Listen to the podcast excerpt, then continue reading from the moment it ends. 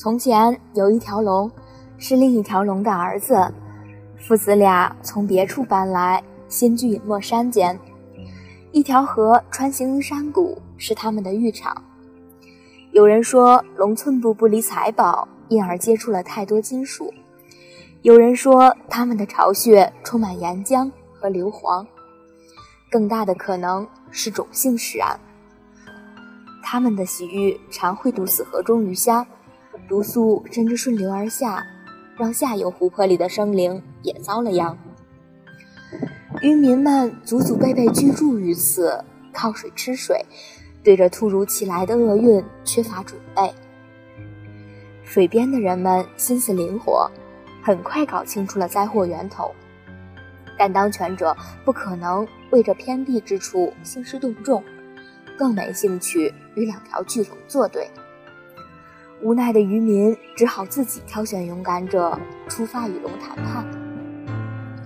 十五天过去了，人们才确定杳无音讯的使者成了龙的点心。此时居然还推选出第二名代表，不得不承认他比前任更有勇气。又十五天过去，他被证明除了勇敢之外还很鲁莽。伐木者在林间。发现了他烧焦的尸首，龙一定在言语间被激怒，瞬间取了他的性命。面对现实是千百年来穷人的优点，在继续派人送死和承认失败之间，他们没经太多商议就选择了后者。此时，一个姑娘，如这类故事里通常所说的那样，渔村里最美丽的姑娘，挺身而出。对大家说：“让我去试试吧，如果不行，你们再背井离乡也不迟。”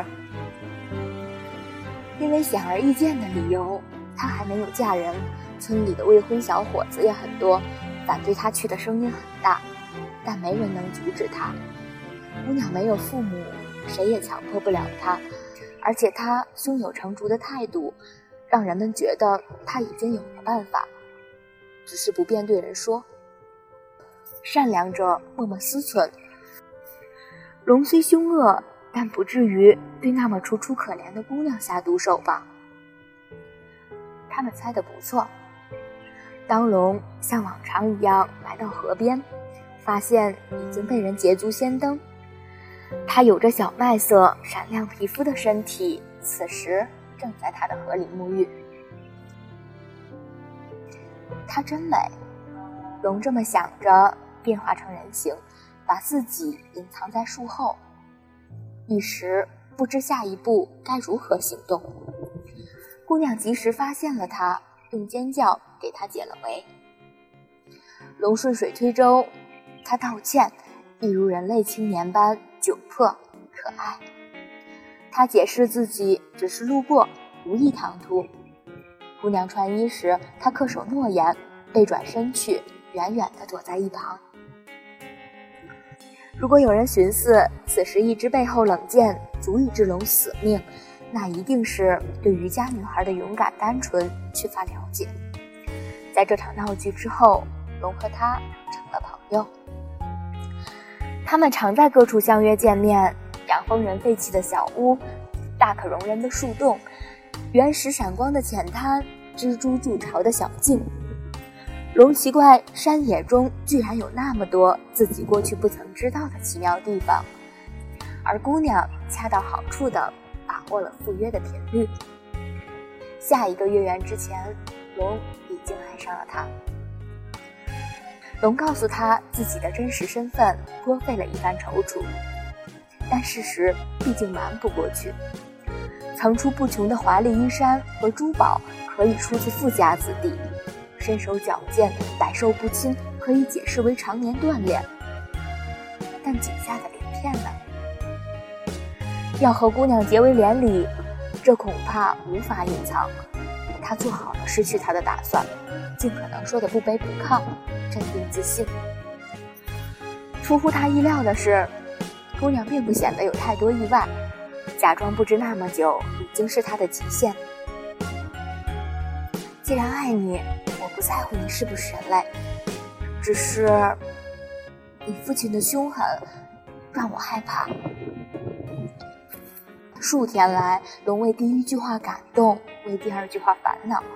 他劝说父亲离开巢穴，另觅他居，如同人类的老人一样，为子女腾出地方。得到的却是愤怒和咆哮。今夜他打算再试一次，如果失败，恐怕免不了父子相残，如一条龙终究要经历的那样。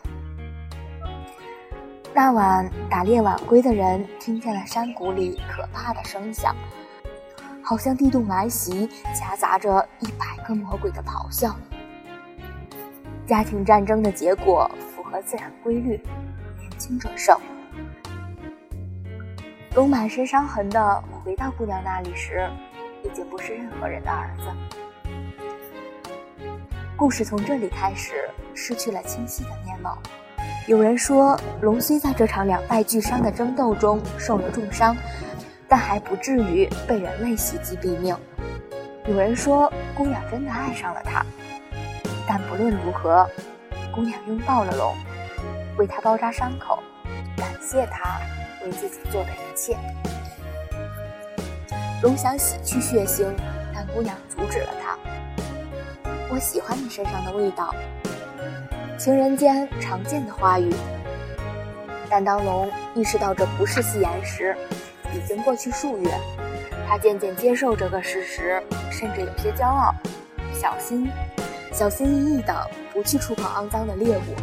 而他的妻子用各种植物为他调制香水，渔民们得以留下来继续安居乐业。秋去春来，湖边发展起了工业，渔民们成了工厂主。人们自己排放的废水毒死了鱼，但他们已经不介意了。有人想起多年前的姑娘，设法通知她任务已经完成，可以回来了。这时做此事已经不需要冒险，只需敲击键盘，发一封 email。